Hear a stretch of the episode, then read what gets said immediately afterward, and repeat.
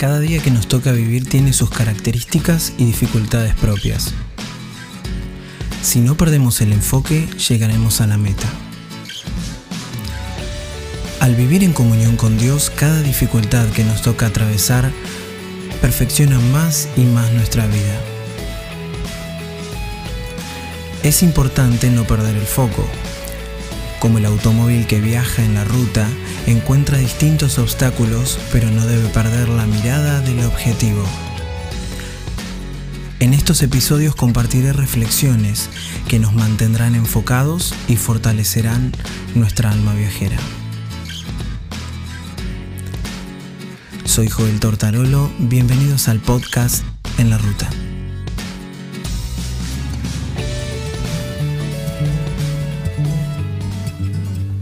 Él mira sobre los hombres, y el que dijere, pequé y pervertí lo recto y no me ha aprovechado, Dios redimirá su alma, que no pase al sepulcro y su vida se verá en luz.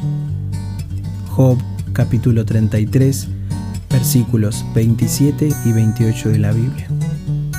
Esta es una palabra verdadera, deducida de la experiencia de un hombre de Dios y es equivalente a una promesa.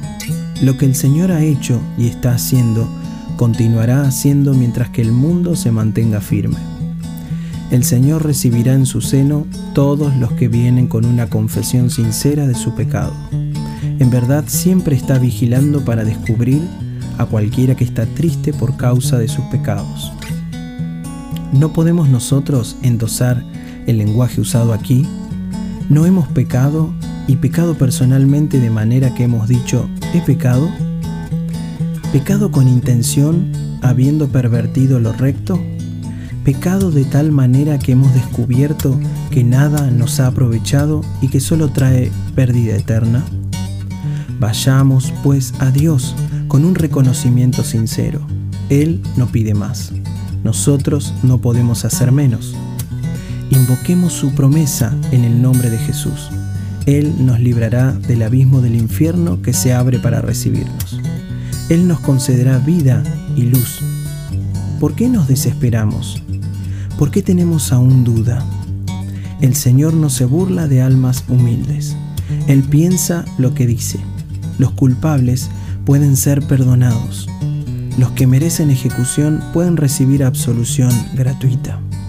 Señor, confesamos a ti nuestros pecados y te pedimos que nos perdones. Esta reflexión fue extraída del devocional Libro de Cheques del Banco de la Fe de Charles Haddon Spurgeon.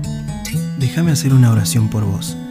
Señor, te pido que bendigas y guíes a quienes están escuchando este podcast, para que puedan seguirte y descubrir aquellas hermosas bendiciones que están en ti. En el nombre de Jesús. Amén.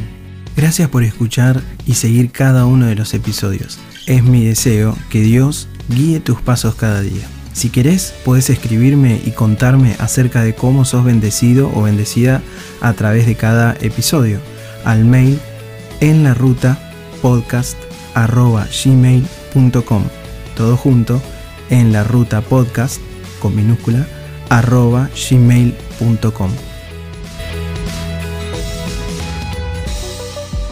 Y será hasta el próximo episodio, Almas Viajeras, de En la Ruta.